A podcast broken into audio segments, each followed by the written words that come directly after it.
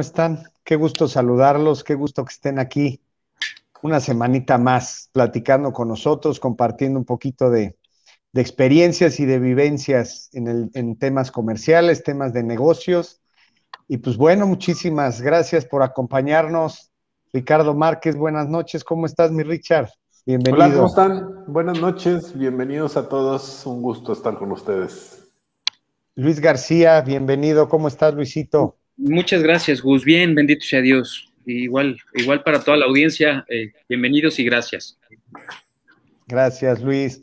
Pues vamos a arrancarnos hoy. Hoy también nos hizo falta por ahí Topete que, que anda ocupado, pero la próxima semana prometió, prometió que ya regresaba. ¿eh? Pero bueno, pues vamos a arrancar recordándoles un poco de, de cuál es el objetivo de esto de estas pláticas que tenemos semana con semana, que es poder aportar un poquito de información de valor a los negocios, aportarles algo de ideas, algo de vivencias, algo de experiencia para que, para que pueda mejorar cada uno de, las organizaciones que ustedes representan.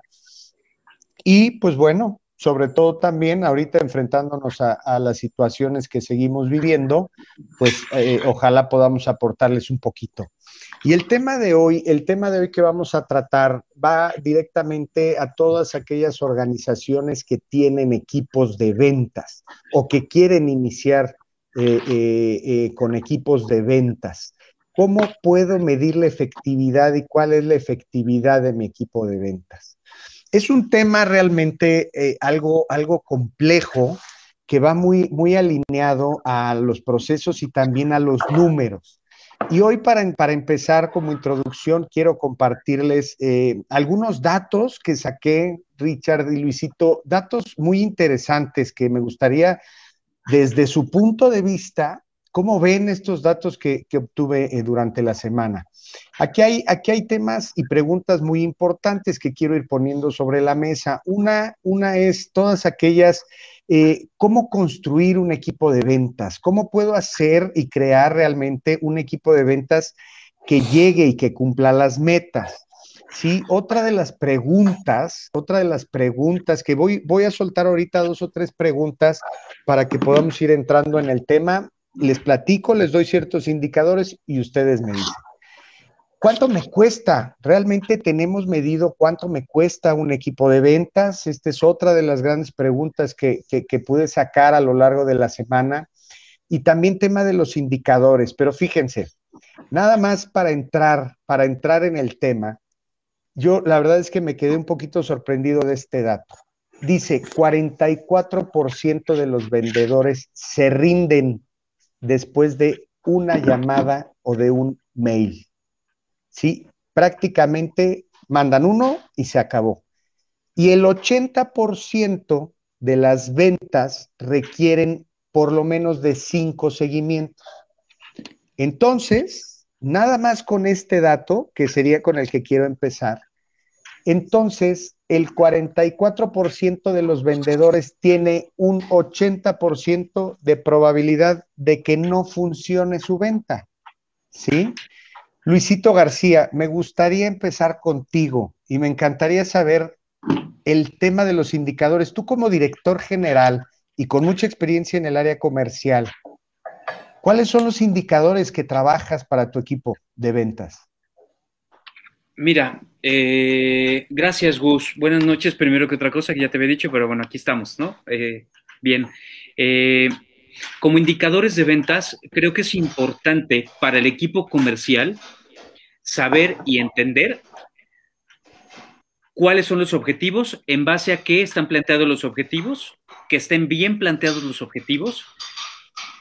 Esa para mí es uno de los indicadores más importantes. Ahora, dentro del área comercial, para seleccionar a tu equipo de ventas o trabajar con tu equipo de ventas, hay, siempre un punto que para mí es como muy importante. Tú planteas un objetivo de entrada, pero las medidas de control que vas teniendo se van... Mmm, haz cuenta, dentro del objetivo de ventas tienes que tener un objetivo mucho más generalizado, pero tienes que tener metas a corto plazo. Esto significa que mientras vayas controlando las ventas en cortos plazos. ¿A qué me refiero con esto? Tú tienes un objetivo de venta mensual.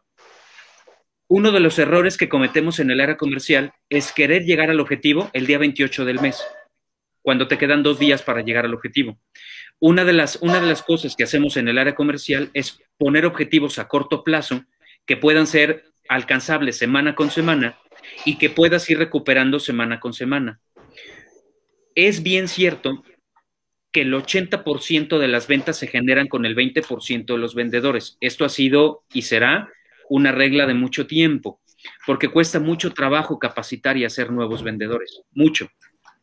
Y los que tienen experiencia son los que se van quedando con la cartera, ¿no?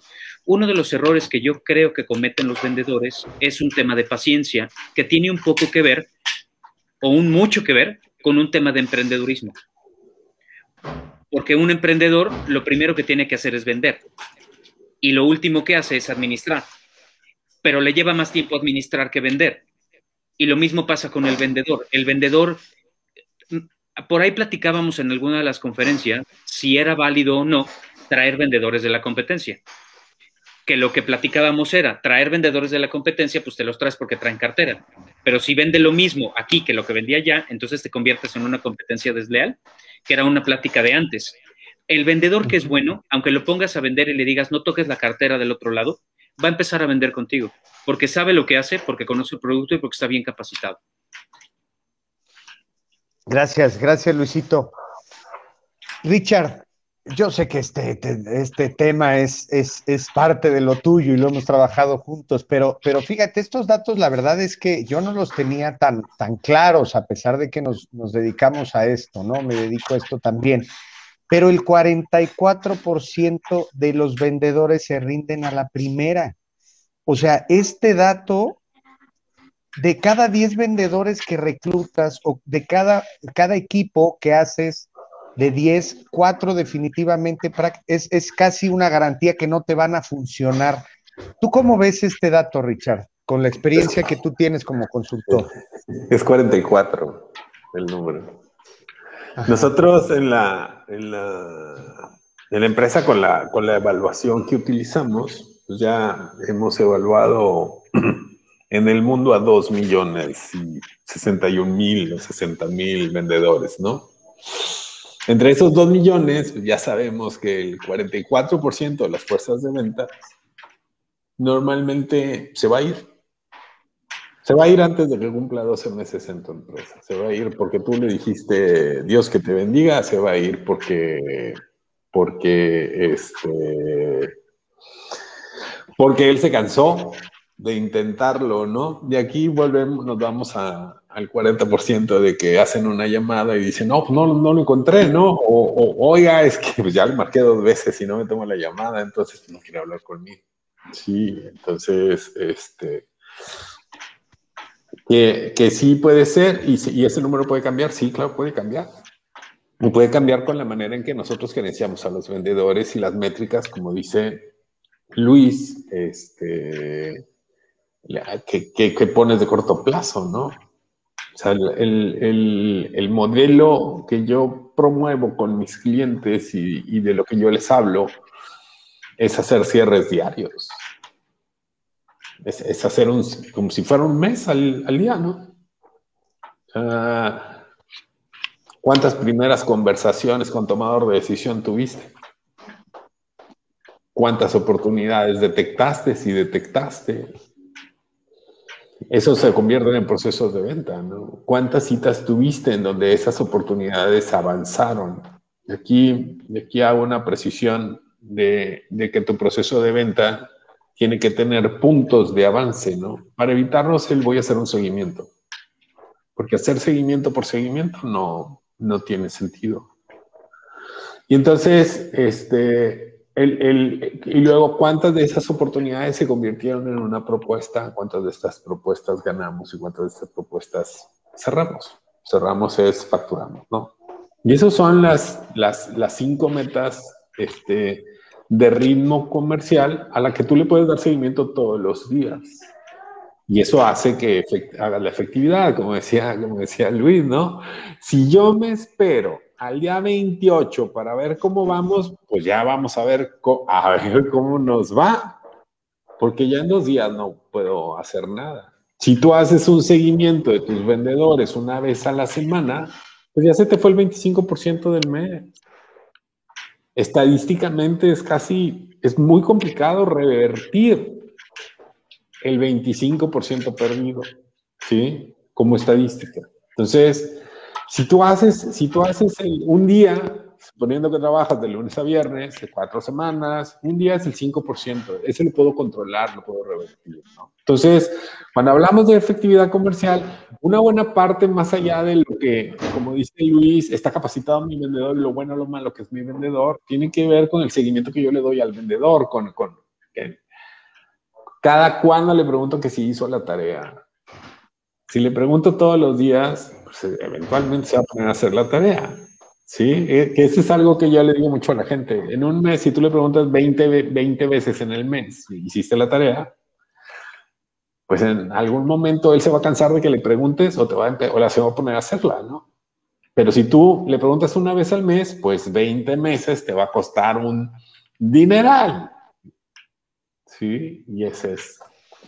Fíjate que voy, a, voy, a, voy, a, complementar lo, que dice, lo que dice Ricardo. Fíjate que yo me he dado cuenta que algo, algo que, algo que he visto en, general en las compañías, y, incluye un poco la de nosotros, cuando la, cuando la gente de ventas, y esto lo he visto, te digo, no una, sino muchísimas veces, normalmente el vendedor o, el vendedor es catalogado como dentro de la cadena de valor de la organización, como, la, como el eslabón más débil.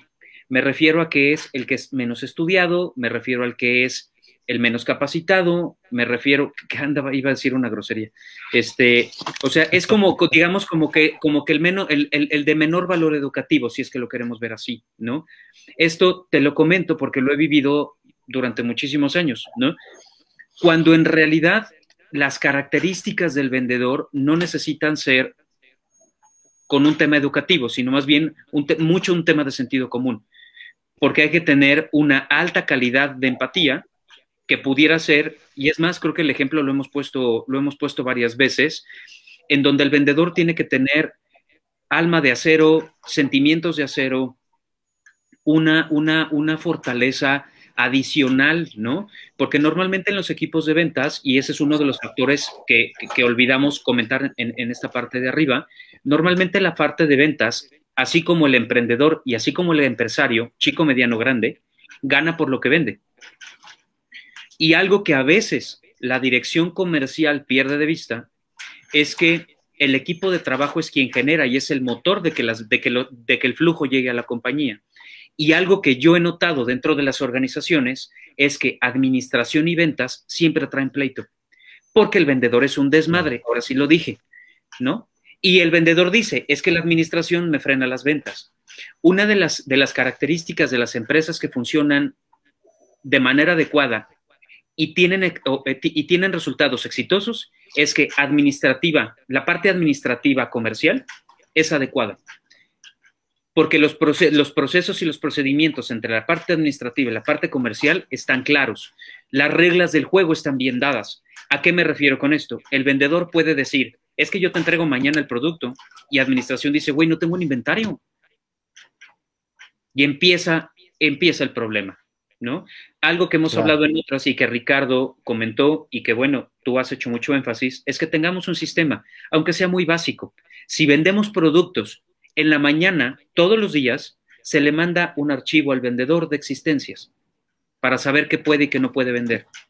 Y poder mostrar una evidencia de decir, oye, aquí lo tengo, no sé si ya se vendió, pero aquí está. Si lo quieres, déjame hablar y te digo si lo tengo.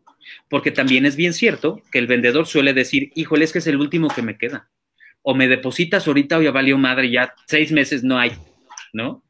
Y casual, al día siguiente le hablas, ¿qué crees que me lo cancelaron? Aquí lo tengo, ¿no? Entonces, en términos de credibilidad, es importante que la organización funcione de manera adecuada, ¿no?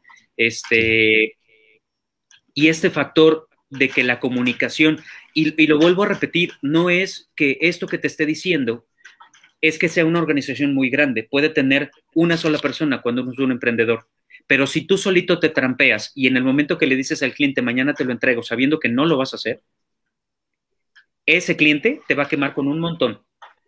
Un cliente bien, un cliente bien, bien atendido y bien recomendado, es probable que te recomiende con alguien, uno o dos.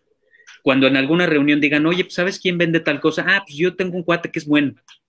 Pero cuando lo haces mal, aguas. Claro. Porque viene la, viene la lluvia de, de malas recomendaciones, ¿no? Oye, tenemos algunos comentarios acá. Eh, quiero eh, saludar a Adelante. Omar Said. Omar Said, muchas gracias por estar presente. Eh, Berta Leticia González, muchas gracias. Paco Queiro dice, de acuerdo, en el, de acuerdo, el sistema muchas veces limita al vendedor y muchas veces el vendedor vende y luego resulta que, que, que no había y se decepciona. Sí, voy a tocar el punto que dice aquí Paco. Existen en las organizaciones quienes venden y entonces administrativamente no es ayudado para que la, la, la, la, venta se termine. Y entonces el vendedor termina frustrado porque él vende y vende y la compañía no, no responde. ¿no? Y eso creo que sí también puede ser una limitante y un factor en el cual el vendedor o el equipo de trabajo esté dando buenos resultados. ¿no?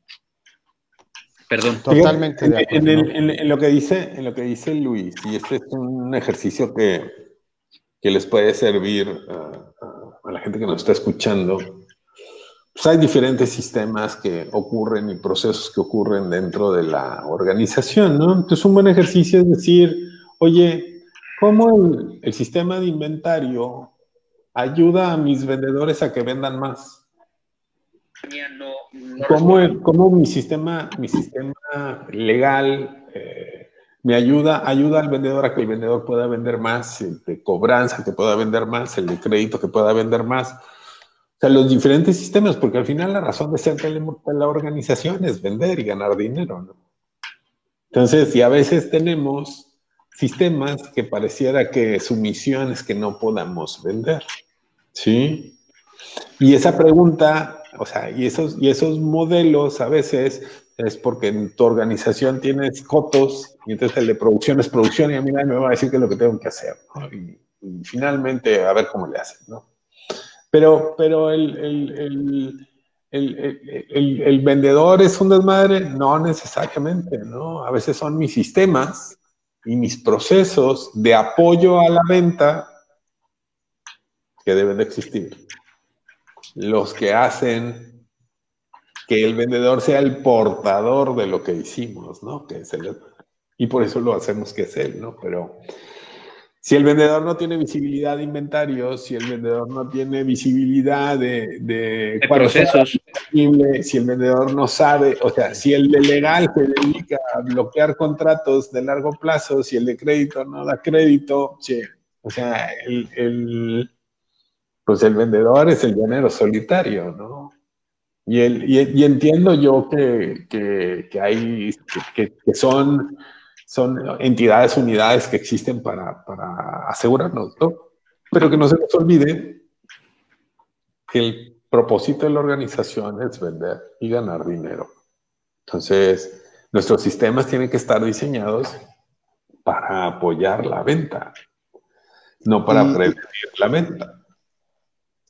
Y fíjate, Richard, Luisito, fíjate, o sea, es que ahorita ya tocaron temas de comunicación y luego le diste en el clavo, Luisito, con modelos de desempeño aquí con Richard, que nos podemos aventar todas varias sesiones, que es súper interesante este tema. Ahora, aquí, regresándonos al punto de la parte de la efectividad del equipo, de mi equipo de ventas, tengo un dato aquí que esta me gustaría preguntártela a ti, que, que tú tienes una organización, Luis, que seguramente recibes llamadas, que seguramente te buscan. Fíjate lo que dice este dato. Al 63% de las personas que solicitan información de tu compañía hoy le va a tomar tres meses realizar la compra y a otro 20% le va a tomar más de 12 meses. O sea, estamos hablando de que un 83% que te está buscando no te va a comprar en menos de tres meses. Probablemente tú tengas otro dato en, en, tu negocio, pero dirigiéndonos al equipo de ventas, ¿qué sucede? ¿Qué, ¿Cómo es tu manera de gerenciar a tu equipo de ventas que está recibiendo una llamada y que de esa llamada no le está vendiendo hasta después de tres meses? ¿Cómo ves este dato, Luisito? Sí, sí, sí puede ser, ¿eh? Yo, ¿sabes qué pasa? hay, hay, hay etapas. Mira, e, el tema, el tema del seguimiento y el tema de la detección de necesidades es un tema, a, pesar de ser un tema muy trillado, es un tema muy completo y, y con mucho nutriente. ¿A qué me refiero con esto? Hoy en día vivimos en un mundo que vive tan acelerado y vivimos en un mundo que vive, y lo comentábamos en ocasiones anteriores, en una plática de las anteriores, tú cuando haces una llamada y pides información de algo, es porque lo quieres en ese momento y es porque lo quieres ya. Hoy en día es muy complicado que la gente tome decisiones con esta cierta lentitud y toma de decisiones, ¿de acuerdo? Algo que yo he compartido con mis equipos de trabajo toda la vida en términos de identificar necesidades, es un poco entender qué es lo que quiere el otro lado. La detección de necesidades, claro, te dice, la detección de necesidades es pregúntale tres veces por qué y es pregúntale al cliente porque lo quiere y pregunta y escúchalo, y, pero no solo es eso, yo más bien me enfocaría en el equipo comercial y así lo he hecho toda la vida, no solamente en preguntar, sino en entender, porque también se vale decir no soy lo que ocupas. Claro. Bien, y ahí Ricardo, y, yo coincido con Ricardo porque esto para él, y lo he escuchado de él en otras, en otras pláticas, no es, ya iba a decir otra vez a huevo, pero no lo dije, no es a fuerza, ¿no? Sí, no, no es a fuerza. Este, cuando tienes enfrente un prospecto, lo primero que hay que hacer es entender qué es lo que está necesitando y ver si tú eres lo que puedes, lo que él puede ocupar, ¿no? Y a eso se llama identificar un poco las necesidades y también adaptarte tú a las del otro, porque probablemente no te necesite hoy, pero te puede necesitar mañana. Y si lo ayudaste hoy y lo hiciste ver que no le estás viendo con el signo de pesos en la frente, probablemente mañana puedan hacer algo diferente, ¿no? Y probablemente mañana puedan crear hasta una relación de amistad. Y Ricardo, tú tienes muchos clientes que son tus amigos. Y que en, el que en términos y que en términos de necesidades, hoy los clientes saben que te pueden levantar la llamada y pedirte algo y, no necesariamente los ves como signo de pesos, ¿no? Porque es un ganar-ganar. Ahora, dentro de la detección de necesidades y los equipos de trabajo y esta pregunta que me haces del tema del tiempo, una de las cosas que es importante identificar es que los procedimientos y los procesos no todos son iguales. Yo, por ejemplo, te puedo decir que Amazon tiene un tiempo de respuesta de tres minutos. Si en tres minutos te metiste a ver la cosa y no le diste comprar, ya no la vas a comprar. Podrás ver 20 diferentes, pero ya no lo vas a comprar. Y cuando recibes una llamada, sí es importante entender que el que está del otro lado necesita algo. Y que si te llamó fue por algo. Te recomendaron, te vio en la sección amarilla, que ya no existe, pero este, o te vio en internet, o este, o en algún medio, o en alguna revista, este, en algún lugar, y por eso recibiste la llamada, ¿no? Eh, pero no siempre eres la solución. No sé si me expliqué o... o, o, no, este, sí, perfecto. Ok. muchísimas gracias. Fíjate, yo, yo le digo mucho a la gente que cuando vas a la, cuando tienes esas primeras conversaciones, que lo importante es saber si tiene un problema o entender sus problemas o sus necesidades. Y si nosotros somos la solución a ellos. Pero si no somos la solución a, a ellos, le dices, no te quiero quitar el tiempo, te pagas y te vas. Y eso va a hacer que te busque un día. Porque cuando le dices, no, fíjate, yo no te puedo ayudar con eso, pues no te quiero quitar el tiempo, el 90 o el 80% de las veces te va a decir, ¿y con qué sí me podrías ayudar? Correcto. Y entonces ya le dirás, tú no, fíjate, yo me dedico a esto, esto y esto, ¿no? Y ya, bueno, pues no te quito más tiempo, me voy. Y si un día le pasa eso, te va a buscar. Porque no le quieres vender algo que él no necesita. O sea, ya en ese, en ese, en ese sentido ya ganaste, ¿no? Oye, y Richard. Tenemos, perdón, tenemos. No, adelante. El 20 o el 30% del túnel de ventas o de las oportunidades que trae un vendedor son oportunidades en donde no lo están, no lo necesita el prospecto. Y ellos están queriendo empujar. ¿Por qué? Porque les, les contestaron la llamada. Y entonces ya es neciar, neciar, neciar. Si no lo quiere, si no lo necesita, búscate otro que sí lo quiera. Oye, Richard, pero tú. Exacto. Perdón. No, está bien. adelante. No, no, no, no, no, adelante, adelante, perdón. Pero tú, Richard, ¿cómo manejas, cómo manejas una situación en donde te este, están buscando? O sea, ¿tú cómo le, qué le recomiendas a un cliente que maneje una situación en donde tienes clientes que te están buscando, prospectos que te están buscando, como en este caso, pero sabes, fíjate nada más, la estadística nos dice que el 83% no te va a comprar de aquí a tres meses. O sea, aunque tome la llamada, tu mejor vendedor, en teoría, la, la, la la, estadística nos dice que hay un 83% de probabilidad de que no te compre antes de tres meses. ¿Cómo, ¿Cómo manejas este dato con tus clientes? Habría que entender, habría que entender a qué se refiere tres meses. O sea, porque si no, ¿para qué me está buscando ahorita? ¿no? Y normalmente cuando la gente, yo digo si están listos para comprar o no están listos para comprar. Hay hay preguntas y hay rutinas que podemos hacer para evaluar lo, listos que están o para tratar de acortar el tiempo, ¿no? si le está costando no hacer la compra, bueno, pues cuáles son los efectos de ese costo de no hacer la compra ahora, ¿no? Por un lado. Por otro lado, y para los vendedores, si te dicen, pues hablamos en tres meses, pues no le estés hablando todos los días los próximos tres meses. Ah, o sea, repórtate en dos meses y veinte días. y vas a ver, y entonces vas a empezar a tener procesos, pero es que fíjate, vas a empezar a tener procesos de venta que los cierras en 10 días. Pero si, tú dices, si tú dices, oye, oye, es que yo creo que lo voy a necesitar en junio, y yo me pongo a hablarle todos los días, oye, ¿cómo es? Es, es marzo. Sí, te dije en junio. Ok, perfecto, te hablo mañana. Oye, ¿cómo ves? Ya es Abril. Sí, sí, pero dice que en junio. Eso sucede. sí, claro. Así es. Eso sucede, claro. Pero por eso son tres meses. Porque eres tú terqueándole, perdiendo el tiempo y haciéndole perder el tiempo a la persona, ¿no? La conversación y las preguntas, ¿no? Es lo que sí. dices.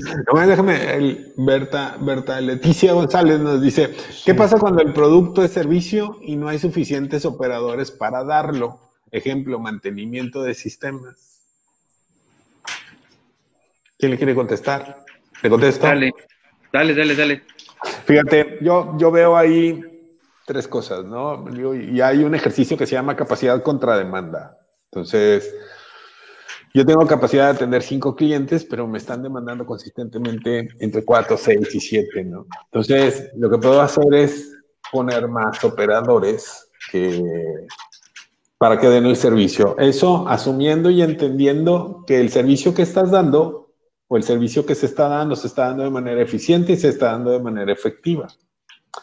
La otra que puedo hacer es hacer un ejercicio para ese servicio que estamos dando sea de manera más eficiente y sea de manera más efectiva. Y lo que hoy hacen cinco operadores, lo hagan seis o lo hagan, digo, lo que hoy hacen cinco operadores, lo puede hacer con tres o con cuatro, ¿no? Son, son los dos, pero si es, si hay, si hay un tiempo, y esto tiene mucho que ver con, porque hay empresas que fueron los dueños del mundo mundial y lo perdieron, y lo perdieron porque no tuvieron la capacidad de, de, de, adaptarse, ¿no? Yahoo o sea, los que somos más o menos de mi edad se van a acordar de Yahoo. y era, y era, era el, search, el, search engine, ¿no? Este, Fue, pero por muchos años y ahorita quién se acuerda de Yahoo. Leías las noticias. Si tú querías saber algo, lo buscabas en Yahoo. En Yahoo. Y esto fue ya cuando Luis todavía Todavía no se casaba, imagino. No, esa tú, traía un Estoy viendo, Oye, gracias, gracias, gracias por, por leer los comentarios, porque como estoy en el teléfono por la, por la señal, eh, no, no me aparecen aquí. Entonces, muchas no, hombre, gracias. Yo, no, no, yo voy a terminar y complementar este tema de los tres meses. Eh, aquí una recomendación que yo en lo personal doy. Cuando me dicen que los procesos de Em, de, ¿cómo se llama? Eh, de, venta son demasiado largos, mi respuesta es, ten más prospectos. ¿No? Y haz una proyección de ventas adecuada. El problema del arranque de ventas es que efectivamente los procesos de ventas son largos. pero no el 100%. Tú mencionas un 83%. Eso significa que hay un porcentaje, aunque sea pequeño, que compra más rápido. Entonces, uno de los consejos es, y esto es el embudo de ventas de siempre, ¿no? Si tú le hablas a mil, de esos mil, te van a decir que puede ser que lo quieran 100, de esos 100 te van a decir pues, que sí les interesan 10, y de esos 10, pues te va a comprar uno. Entonces, cuando hay a mí, a alguien en lo personal que me dices que no estoy vendiendo, pues ¿cuántos clientes estás atendiendo? No, pues es que estoy atendiendo una cartera como de 300. Inténtalo con 600 y venme a decir cómo te va. Si en 600 me dices que no estás vendiendo, ven con 1200. Si en 1200 no estás vendiendo, ven con 2400. Y en 2400 me vas a decir que crees que ya empecé a vender. Y entonces vas a empezar a hacer meses de 2400 o de 5000 clientes para vender 5. Conforme vas tomando expertise, va avanzando el tiempo y en lugar de tener 5000, vas a necesitar 4000 para vender los mismos 5. Al año siguiente vas a necesitar 2000 para vender esos mismos 5, pero como ya traes inercia de 5000, pues ya no vendes 5, ya vendes 10. Y esos son los vendedores exitosos, los que vuelven a tener cartera y los que los recomiendan una y otra y otra vez. Oye, se nos quedó un comentario por acá. Dice Ernesto Alcocer, el matrimonio entre ventas y existencias es el éxito de una empresa. Y, coincido, coincido, el matrimonio entre ventas y existencia es el, es el éxito de una empresa. Y le agregaría yo tu política de servicio y cumplir tu promesa de servicio. Porque... ya se fue, este, Luisito. Porque tú vendes un producto, pero ese producto yo hoy ya es valor para todos cuando me lo vas a entregar. ¿Cuándo me lo vas a entregar? ¿Cómo me lo vas a entregar? ¿no? Entonces, si yo le agregaría ahí la, la política de servicio. Fíjate que hay, nos dice, nos perdone, nos dice eh, Paco Cairo, la honestidad ante, ante todo. Y sí, pues coincide con, creo que con todo lo que estamos claro. Con las mañas de los vendedores, ¿no? Claro. Hay un ejercicio que yo le, le, sugiero a, los vendedores que le llamo yo la matemática, del éxito. La matemática del éxito es, yo tengo que tener X número de primeras conversaciones con tomador de decisión para encontrar una oportunidad. ¿Cuántas oportunidades tengo que encontrar para poder entregar una propuesta? ¿Y cuántas propuestas tengo que entregar para ganar una propuesta? Correcto. entonces, eso, ese es un ejercicio que es el embudito del que está hablando Luis, pero en... El índice de bateo, famosísimo. La fórmula mágica de las ventas.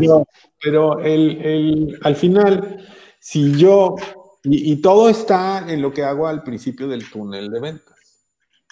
Pero si la gente está esperando cerrar por, porque Dios es grande al final del mes, en la última semana, Voltea a ver lo que estás haciendo en tus primeras conversaciones. ¿Cuántas primeras conversaciones para una oportunidad? ¿Cuántas oportunidades para una propuesta? ¿Cuántas propuestas para un cierre? Y es una estadística.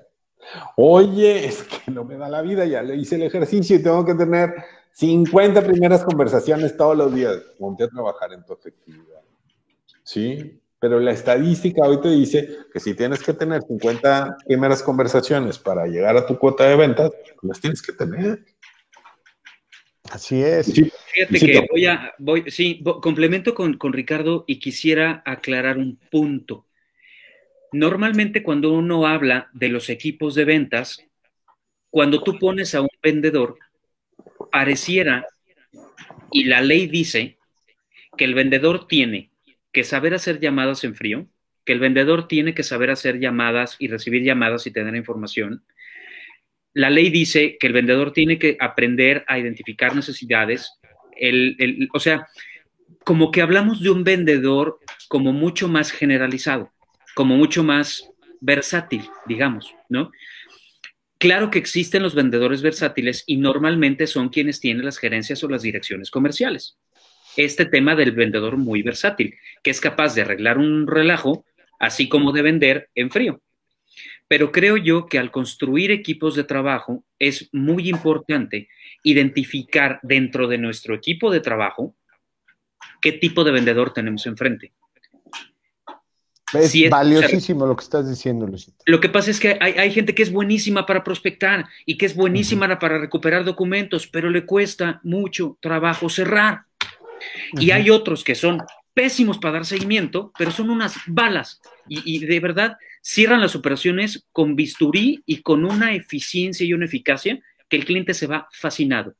Si tienes más de dos operadores en tu equipo de ventas, identifica para qué es bueno cada uno y en lugar de tratar de que los tres estén compitiendo siempre contra la corriente y siempre compitiendo con lo mismo, analiza sus capacidades y en lugar de, querer que los tres hagan lo mismo y a ver quién se mata primero, intenta hacer una cadena de valor en donde todo el equipo de ventas conviva y coincida con un objetivo final, porque uno es bueno para documentar, otro es bueno para cerrar y el otro es bueno para dar seguimiento.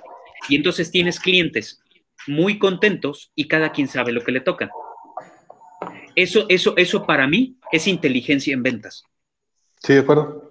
Valiosísimo, Luisito. Y, nada más voy a hacer dos comentarios porque este foro siempre me encanta escucharlos.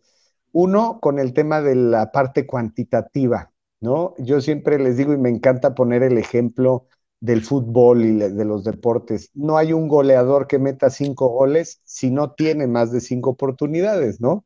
Claro. Entonces, eh, eh, esa es una lógica de los números de las ventas. bueno, el Atlas con el América. La Cruz Azulió. justamente. Pero ese es, ese es el ejercicio básico de las ventas que tenemos que tener muy claro. Y la otra que dices tú, Luisito, es algo súper, súper interesante que normalmente los directores no lo, no lo alcanzan a ver y quieren tener a ese vendedor como integral, que está en parte del proceso que quieres, sí, claro, pero muchas veces aprovechar esos valores que tienen, sí, esos perfiles que pueden ser gente que te ayuden en una parte del proceso comercial y te va a sumar. Me encantó como lo dijiste, una cadena de valor comercial. Buenísimo. Sí, ¿no? y, además puedes, puedes generar, mira, de, una de las ventajas de las ventas y, yo te lo puedo compartir como experiencia personal, es que la recompensa del éxito, además de que tiene un valor económico, tiene un valor personal para el vendedor, y me declaro uno de ellos, muy importante. El hecho de que el, quien está frente a ti esté contento, esté satisfecho y esté agradecido con el bien o servicio que tú otorgaste, es una recompensa de valor agregado para el vendedor. Un vendedor motivado, un vendedor lleno de energía, vende mucho más que un vendedor que traiga la pila baja. Ahora, ¿por qué me refiero y por qué platico un poquito de este tema? Porque las ventas también tienen un valor aspiracional. Raro aquel que pague parejo todas las ventas. Si vendes una que venda 50, te pago exactamente lo mismo. Por eso normalmente ponemos objetivos de ventas, para poner un incentivo a que la venta sea generada y tenga un valor agregado. Lo mismo sucede con las cadenas de valor agregado en ventas, porque es un tema aspiracional. Tú puedes tener y decir, a ver, tú no eres bueno para cerrar. El cerrador gana más lana, porque es una tarea un poco más complicada aspiracionalmente tú puedes ser alguien que, se encarga de la parte documental. Aprende a ser documental y aprende a concretar la operación y entonces puedes subir un escalón y ganar un poco más de dinero siendo un cerrador. Y en diferentes formas, ¿no? Porque se convierte en un tema aspiracional para, también para la, para la gente y eso también está bien, bien interesante y es como de, como, de, como de un sentir de que lo que hago vale la pena y vale la pena por algo.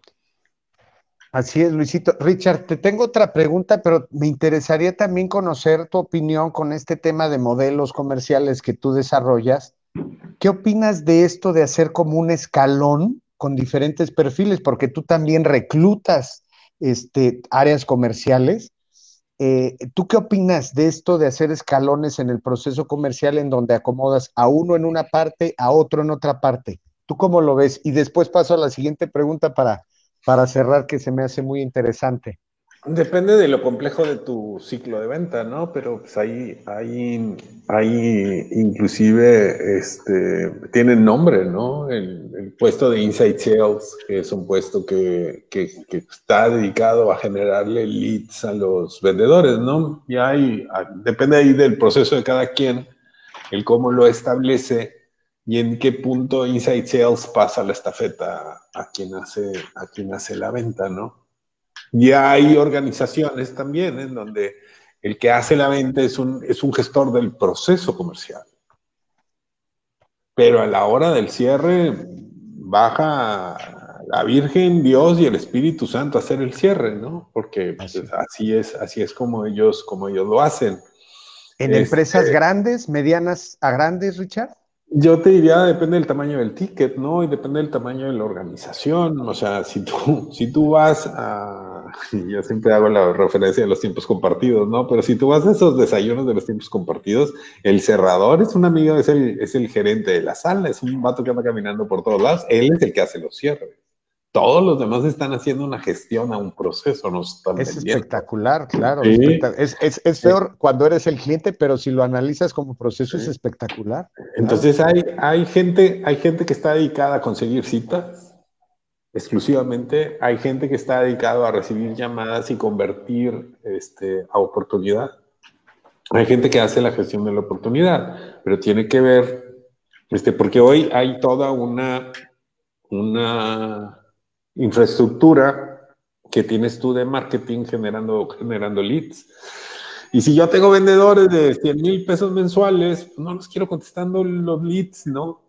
a lo mejor necesito un calificador, un precalificador antes, alguien que, que nos diga cómo, cómo le damos, ¿no? Y hay el que hace, el que tiene la venta por computadora, ¿no? O sea, vamos a decir que yo vendo un producto que vale 10 pesos y ahí vendo un producto que vale medio millón de pesos, ¿no? O el de 10 pesos no necesito mis vendedores grandotes, tengo aquí mi call center que está tomando las órdenes y despachando y haciendo y tratándolos como deben de tratarse, ¿no? Es, es, es, a mí me parece bien, hay que, hay que aprender a ser eficientes, ¿no? Fíjate que te voy a, te voy a platicar un poco una parte que difícilmente el área comercial lo, ve. Pero existen características, millones de características o muchas características de comprador. Así como existen muchas características de comprador, también existen muchas características de vendedor.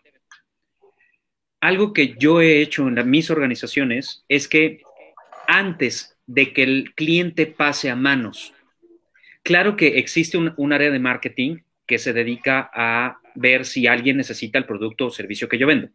Una vez que el cliente o el prospecto dice que sí, se pasa a la siguiente caja para empezar a documentar y todo ese rollo. Antes de que el prospecto llegue a las manos de ventas, yo entrevisto a ese prospecto y reviso qué tipo de cliente es y reviso qué características tiene y reviso qué quiere, cómo lo quiere, por qué lo quiere, cómo se desenvuelve, qué hace, qué me dice, con qué intensidad me lo pide qué ritmo tiene, y entonces yo decido qué vendedor lo cierra. Por ahí alguien me dijo, es que todos los tiros que me pasas los vendo. Pues sí, porque todos los que te paso están dirigidos a ti. No es magia. Es la precalificación que dice Richard, ¿no? Claro, claro. Todos me dicen, es que todo lo que me pasas lo vendo porque son buenísimos los clientes. No, si empiezo yo a hacer modificaciones y empiezo a cambiar las características de ventas y les mando unos a otros, yo solito me voy, a, me voy a entrampar, porque los clientes tienen características diferentes. A veces la dirección comercial piensa que lo único que hay que hacer es escuchar a los vendedores en las excusas del por qué nos están cerrando las ventas. Normalmente las juntas de ventas se dedican a ver qué es lo que no está sucediendo.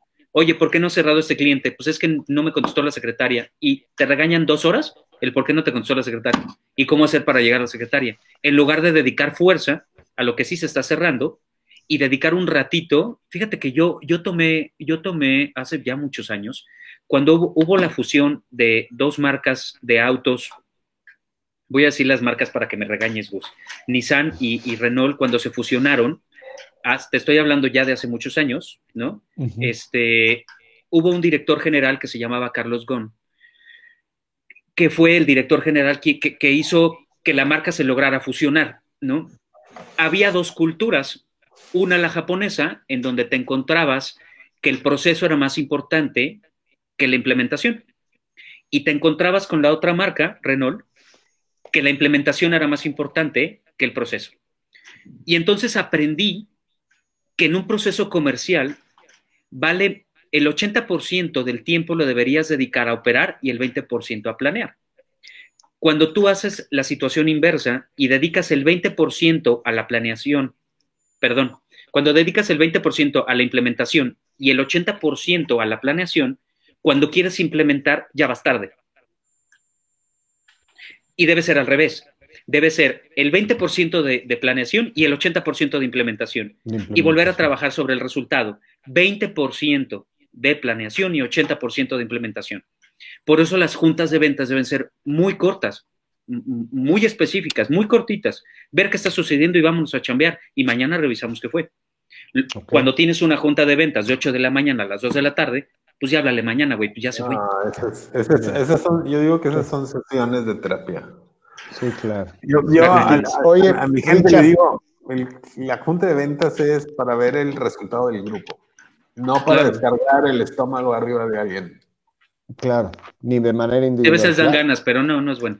Richard, Luisito, este, digo, se me quedaron por aquí otras preguntas, platicamos mucho de la prospección, traía yo aquí algunas preguntas con temas de, seguimiento y tomadores de decisiones, pero las dejamos para otra mesa. Me gustaría nada más para cerrar, eh, la si pudiéramos dar algunos puntos importantes, Richard, de, de para, esta, para las personas que están armando su equipo de ventas, eh, ¿qué, pueden esperar o qué buenos tips pudiéramos o algunas buenas prácticas que pudiéramos compartirles con este, con este tema del equipo de ventas? Porque eh, hemos hablado ahorita de la estadística y la estadística nos dice que va a haber un, porcentaje de fallas, siempre, ¿no? Siempre va a haber un porcentaje de falla. Entonces, ¿qué le podemos recomendar, Richard, para cerrar, que ya nos, ya nos llegó el tiempo?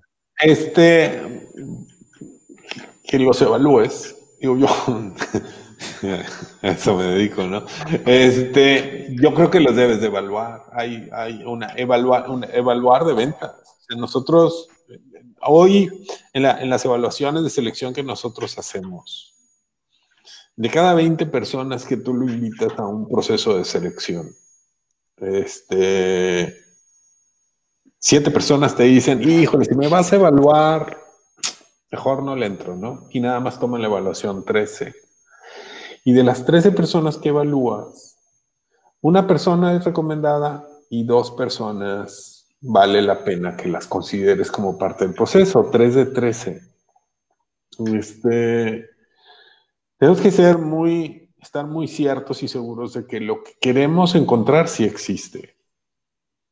Y no agarrar lo que se parece. ¿Sí? ¿Sí me, ¿Sí me explicó? Había una marca de, de autos BAM hace un chorro de años, ¿no? Este, eran malísimos, pero parecían carros. Y entonces este, terminamos contratando vendedores que pues, se ven bien, pero pues, no, no, no. Entonces, en la medida que tú puedas, este, acuérdate que, que sale muy caro equivocarse. Entonces lo que tienes que tratar es evitar equivocarme cuando hago una contratación, uno, y la segunda es acompañarlos en el inicio, ¿no? Porque si yo les digo eres pez y los aviento al río y nunca les digo que son salmón, se van a morir si se van río abajo. Yo les tengo que acompañar y decirles eres salmón, es para arriba, arriba para donde debes de nadar, ¿no? Este, ese, ese, ese sería como que el, lo, que yo, lo que yo considero, porque normalmente tenemos una idea de lo que queremos, de lo que andamos buscando, de lo que debe tener el vendedor que, queremos, pero no lo encontramos y agarramos lo que sea. Y entonces empieza la historia de las malas noticias, ¿no? O sea, parecía, se veía, dejó de venir. es típica, ¿no? Me quedo entonces, no hay prisa para contratar. Pues, no es que no haya prisa, ¿no? Sale más caro equivocarse. O sea, ¿de qué me sirve tener una fuerza de ventas de 10 de 10 sillas? Si hay cuatro sillas que continuamente, o sea, yo les hago, esta pregunta a, los sillas, ¿no? ¿Cuántas sillas tiene tu fuerza de ventas? ¿Y cuántas personas en el año se sentaron en esas sillas? ¿Y cuántos duraron todo el año sentados en la silla? Y normalmente te van a decir que el 40, el 60% de la gente duró sentada todo el año y el resto de la gente estuvo entrando y saliendo, ¿no? Entonces dices, oye, el 40% de rotación es un chorro. Sí. Es un chorro en el costo para la organización de gestión, de contratación, de administración y de venta perdida. Muy bien, muchas gracias, Richard. Luisito, Luisito, ¿tú qué puntos nos puedes recomendar para el equipo de ventas? Híjole, mira, yo que he estado siempre involucrado en las áreas comerciales, eh, Ricardo tiene razón en algo. La rotación es súper alta normalmente en ventas. Y creo yo que uno de los principales factores para que esto no funcione es que el principio está mal hecho. Como bien dice Ricardo, puede haber una mala decisión en una contratación, ¿no? O que quien estás contratando no sea lo que necesitas para el lugar en donde lo estás poniendo. Y una de las cosas más importantes, y Ricardo coincido contigo, es que las reglas estén muy claras. ¿Qué necesito de ti? ¿Qué necesito que hagas tú? Pero también hay otra cosa que creo que es importante, algo que hemos hablado toda esta sesión, que hemos hablado de clientes, ¿no? Para mí, para mí, para mí, Luis García, mis principales clientes son mis vendedores. Yo tengo que atender a mis clientes, que son mis vendedores, porque si yo no atiendo a mis clientes, mis clientes no venden. Si yo no atiendo a mi fuerza de ventas y la veo como tal y como que yo tengo que darles un servicio, en el momento en el que yo me convierto en alguien soberbio que cree o que considera que ellos trabajan para mí, creo que estoy equivocado. En el área comercial, todos trabajamos para todos. En el área de ventas, no es que ellos dependan de mí, yo dependo de ellos. Eso creo que es un punto importante. Claro, claro que sin perder de vista, claro que sin perder de vista que hay una jerarquía y que por algo estoy donde estoy. Y que si la gente quiere aprender de mí, es bienvenida y adelante, pero con la regla clara. Y también es importante que yo sepa qué espera él de mí, que es algo que a la gente se le olvida en el equipo comercial. Y escuchar un poco lo mismo que decíamos hace un rato, identificar necesidades. ¿Por qué estás aquí? ¿Por qué estás buscando el trabajo? ¿Por qué llegas aquí conmigo? O sea, ¿estás buscando ventas en donde caiga ventas o estás buscando conmigo? ¿Conoces lo que vendo? ¿Sabes el producto que vendo? ¿Te interesa el producto que vendo o lo que quieres es ganar dinero? Y lo mismo que con lo que abrimos la reunión. No soy lo que buscas. Esta empresa no es lo que tú estás buscando. Te recomiendo con un cuate que necesita a alguien que venda sistemas de gestión de calidad. Yo no vendo sistemas de gestión de calidad, es lo que le sabes. Busca eso. Y se vale, ¿eh? es bien válido. Buenísimo. Es bien válido decirle al que está frente a ti que ocupas y escuchar un poco qué necesita él de ti. Súper, buenísimo, Luisito. Pues muchísimas gracias, Luis García, muchas gracias, Ricardo Márquez. Gracias a todos, un fuerte abrazo y que tengan mucho éxito. Buenas noches. Muchas gracias, gracias. Gracias a todos, buenas noches. Bye.